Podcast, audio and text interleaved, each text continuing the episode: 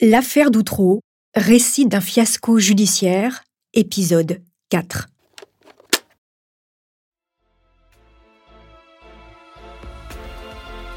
Presque 4 ans. C'est le temps que certains des 17 accusés viennent de passer en prison dans l'attente de leur procès. On les accuse de viol aggravé et d'actes de torture. Pour ceux qui se disent innocents, comme le temps a dû paraître long. Certains ont tout perdu, d'autres ont divorcé, ont voulu se suicider. Ils ont hâte de venir s'expliquer à la barre. Vous écoutez Homicide, je suis Caroline Nogueras.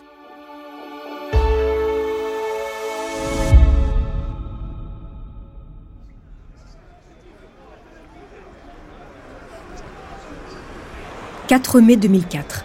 Le tribunal de Saint-Omer, dans le Pas-de-Calais, s'apprête à accueillir un procès hors norme. Six semaines de débat. Pour l'occasion, il s'est fait peau neuve. De grands travaux de rénovation ont eu lieu. Les journalistes sont nombreux. Cette affaire, c'est un peu devenu l'histoire de tous les Français. Une histoire d'ogres qui ont fait du mal à des enfants sans défense. Certains des accusés comparaissent libres, comme Roselyne Godard, la boulangère, interpellée dès son arrivée au palais de justice par les reporters. J'ai mon innocence qui, va, être démontrée j'ai besoin de reposer. L'entrée du tribunal a pris des allures de hall de gare. 150 témoins attendent qu'on les appelle. Cela va durer deux heures. Arrive enfin péniblement celle que tout le monde déteste, Myriam Badawi. Elle a des béquilles car elle souffre d'une phlébite. Masse informe, vêtue d'un jogging et d'un t-shirt clair, cheveux courts et franges collées sur le front, yeux noirs, elle prend place à côté de Thierry Delay, son mari les accusés sont si nombreux qu'ils sont dispersés un peu partout dans la salle. À la lecture du dossier, le public est horrifié. Les journalistes qui couvrent le procès sont des habitués des cours d'assises. En fond de salle, ils prennent note des propos des accusés, des témoins. Quand Myriam Badawi prend la parole, ils se regardent. Quelque chose les dérange. Très vite, tous se forgent la conviction qu'elle ne dit pas la vérité. Ses propos sont délirants. Comme toujours, elle veut qu'on la plaigne. Mais en même temps, elle hurle quand elle n'est pas d'accord. Elle coupe la parole, balance même le micro sur Pierre Martel, le chauffeur de taxi. C'est un drôle de spectacle qu'elle donne à voir. Thierry Delay, son mari, 40 ans, à côté d'elle, ne dit rien.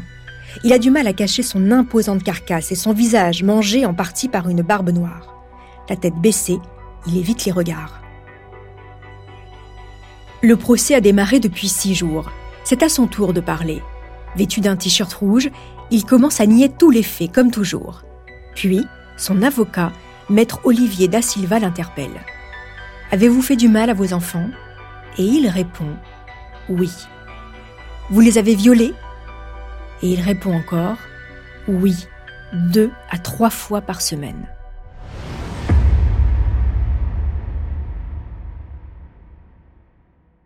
Thierry Delay vient de craquer et il précise que quatre adultes seulement ont commis les faits. Lui, sa femme, David et sa compagne Aurélie, les voisins de palier. Un par un, les avocats de la défense lui demandent si leur client a participé au viol. Et à chaque fois, Delay répond non. Écoutez le reportage du JT de France 2 du 10 mai 2004. La vérité éclatera-t-elle aujourd'hui à l'examen des faits Probable. Premier et principal accusé sur la sellette ce matin, Thierry Delay. Il est notamment mis en cause par ses propres enfants. Pressé de questions par le président de la Cour, puis par l'avocat général, mais aussi par les avocats de la défense, Thierry Delay cherche d'abord ses mots et se borne à quelques « je sais pas, je m'en souviens pas ». Au bout d'une heure trente, la pression est trop forte, il passe aux aveux « oui, j'ai violé mes enfants ». Maître Éric Dupont-Moretti, avocat de la boulangère Roselyne Godard. Je pense que pour ses enfants et puis pour euh, défendre des gens dont il pense réellement qu'ils sont innocents, il a choisi euh, de reconnaître les faits. Et à la reprise de l'audience, après qu'il se soit entretenu avec son avocat, il a dit avec beaucoup de sincérité euh, ce qu'il avait commis. Bien que Thierry Delay ait disculpé 13 des 17 accusés, Myriam, elle, résiste et persiste dans ses déclarations. C'est enfin au tour des quatre fils Delay de se présenter à la barre. On peut imaginer la difficulté pour ces enfants de prendre la parole dans une salle comble. L'aîné, shérif, n'a que 14 ans. Cela fait trois ans et demi qu'ils n'ont pas vu leurs parents. À Myriam, leur mère, ils font quelques petits signes affectueux. À Thierry, rien. Devant le président de la cour d'assises, ils maintiennent leur version. Elle est fantaisiste, elle est parfois contradictoire. La boulangère les a violés, elle a tué son mari avec une pelle. Sauf que le mari de la boulangère se trouve derrière eux, assis avec sa femme dans le box des accusés. Puis les enfants parlent à nouveau de la petite fille morte, une thèse pourtant abandonnée depuis bien longtemps. Les garçons seraient-ils en plein délire? Les carences affectives, la maltraitance extrême subie, auraient-elles à ce point bouleversé leur attitude et les poussé à s'auto-convaincre de ce qu'ils racontent? C'est en tout cas la thèse avancée par l'expert psychiatre Paul Bensoussan, appelé comme témoin à la barre par la défense. Myriam Badawi repart très bouleversée par l'audition de ses enfants. Le lendemain, coup de théâtre. Myriam demande la parole. Elle a une révélation à faire.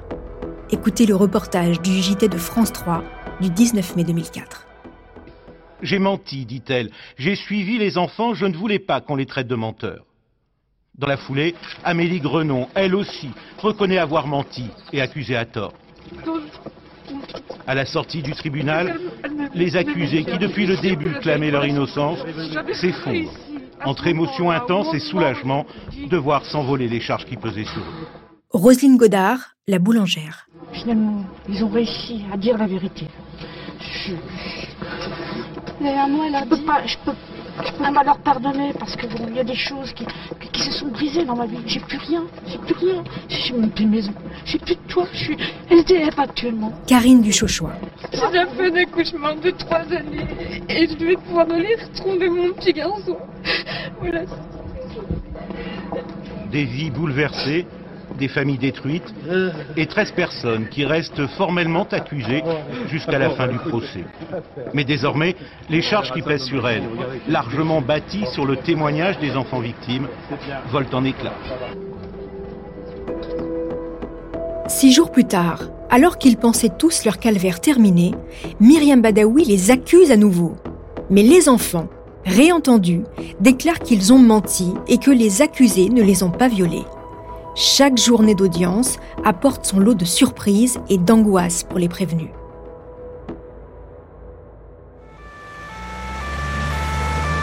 « 9 juin 2004. Tout le quartier du tribunal de Saint-Omer a été entièrement bouclé. C'est un convoi exceptionnel qui arrive au palais. Sirènes hurlantes, CRS, motos entourent un véhicule aux vitraux teintés. À l'intérieur, le juge Fabrice Burgot. Ce jour-là, il doit être entendu comme témoin. Va-t-il reconnaître ses erreurs? Eh bien non. Devant la cour, Fabrice Burgot se défend, prétextant qu'il est un technicien du droit. Il n'y a pas de sentiment ni d'humanité dans son discours.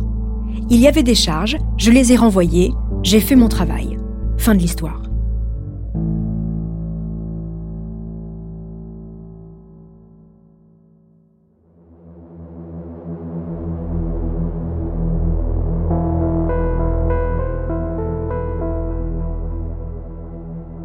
Après des semaines d'audience, c'est enfin l'heure des réquisitions. L'avocat général, Gérald Le Signe, demande la condamnation de Myriam Badawi, Thierry Delay, Aurélie Grenon et David Delplanque. Pour les autres, il réclame également la condamnation de six d'entre eux le couple Lavier, Thierry Dosque, Alain Maréco, Daniel Legrand, fils, et l'abbé Dominique Viel. Après quatre ans d'emprisonnement pour certains, deux mois de procès et 15 heures de délibéré, le verdict tombe. Odile Maréco, la boulangère, le taxi Martel, Karine Duchauchois, Alain Brunet, Roselyne Godard et Daniel Legrand, père, sont acquittés. Mais l'huissier Alain Maréco est condamné à 18 mois de prison avec sursis. Sandrine Lavier à 3 ans de prison avec sursis. Daniel Legrand, 3 ans, dont 1 avec sursis. Thierry Dosque à 4 ans, dont 1 avec sursis. Franck Lavier, 6 ans. Et Dominique Viel écope de la peine la plus lourde, 7 ans de prison. C'est plus que David Delplanque, qui a pourtant avoué et qui a été condamné à 6 ans. Aurélie Grenon est condamnée à 4 ans. Enfin, Thierry Delay, le père violent et incestueux, est condamné à 20 ans derrière les barreaux. Quant à Myriam Badawi, elle est condamnée à 15 ans. Pourquoi ce verdict? Pour les proches du dossier, comme pour l'opinion publique, c'est l'incompréhension la plus totale. Les six condamnés qui se disent innocents vont tous faire appel. Le 7 novembre 2005, lors de leur deuxième procès à Paris, Myriam Badawi ne réitère pas ses accusations et demande pardon. Les six derniers accusés sont acquittés et innocentés. Écoutez le journal de France 2 du 7 novembre 2005. Dominique Viel, le prêtre ouvrier en premier, suivi de Daniel Legrand. Les voici enfin, les six acquittés. Sous les applaudissements, ils apparaissent. Les yeux sont rougis par les larmes, mais le sourire l'emporte. Franck Lavier, si peu prolixe jusque-là, devient porte-parole des innocents. Il y a eu des tentatives de suicide. Il y a eu des séjours en psychiatrie. Il y a eu des douleurs, des familles brisées, des enfants brisés. Il y a nous brisés. Et tout ce que je peux dire à l'heure d'aujourd'hui, c'est que on a été réhabilité à la civilisation. L'abbé Dominique Vielle. Cette heure de joie que je, que je goûte pleinement avec les autres, elle n'aurait pas dû être. Parce que ça, tout ça, tous ces quatre ans de souffrance, ça n'aurait pas dû arriver si on avait eu affaire à une justice raisonnable. Daniel le grand-fils. C'est un soulagement total. On a tous été acquittés, c'est le bonheur total pour nous tous. On a été défendus bec et ongle par les avocats de la défense. Et aujourd'hui, ben, on prouve notre, notre innocence aux yeux de tout le monde.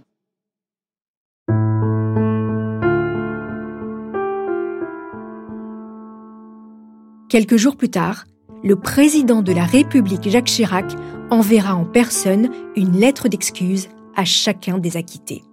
Les quatre enfants de lait, Shérif, Dimitri, Jonathan et Brian, véritables martyrs de la pire des maltraitances parentales, ont été reconnus victimes par la justice, ainsi que huit autres enfants. Chacun a reçu la somme de 30 000 euros de dommages et intérêts. Les accusés à tort, eux, grâce à leur avocat, ont touché beaucoup plus, certains plus d'un million d'euros. En 2015, dix ans après son acquittement, Daniel le grand-fils a été à nouveau jugé pour la même affaire pour des faits qu'il aurait commis alors qu'il était encore mineur. Il a été entièrement acquitté. Enfin, en février 2012, sachez que le couple Lavier a été condamné par le tribunal correctionnel de Boulogne-sur-Mer, respectivement à 10 et 8 mois de prison avec sursis pour violence habituelle, sans caractère sexuel, sur deux de leurs enfants. Le couple avait été également inculpé de corruption de mineurs, des vidéos prouvant que des adultes nus avaient mimé des actes sexuels devant de jeunes enfants au domicile de Lavier. À la suite de l'affaire d'Outreau, une commission d'enquête parlementaire composée de 30 députés a été montée en décembre 2005 afin de comprendre les dysfonctionnements de la justice et éviter qu'une telle erreur judiciaire ne se reproduise. Myriam Badawi est sortie de prison en 2011, sans emploi, elle vit dans un foyer. Pour préparer cette saison, j'ai eu notamment Jonathan Delay au téléphone, le troisième de la fratrie des Delay. Il est encore très perturbé par cette histoire. C'est le seul à encore maintenir ses accusations. Tous ont reconnu avoir menti. Il a écrit un livre, Au-delà de l'irréparable, une vie d'enfant de l'affaire d'Outreau, paru chez Louise Courteau. Aujourd'hui, il tente difficilement de se reconstruire après une vie de foyer de l'aide sociale à l'enfance.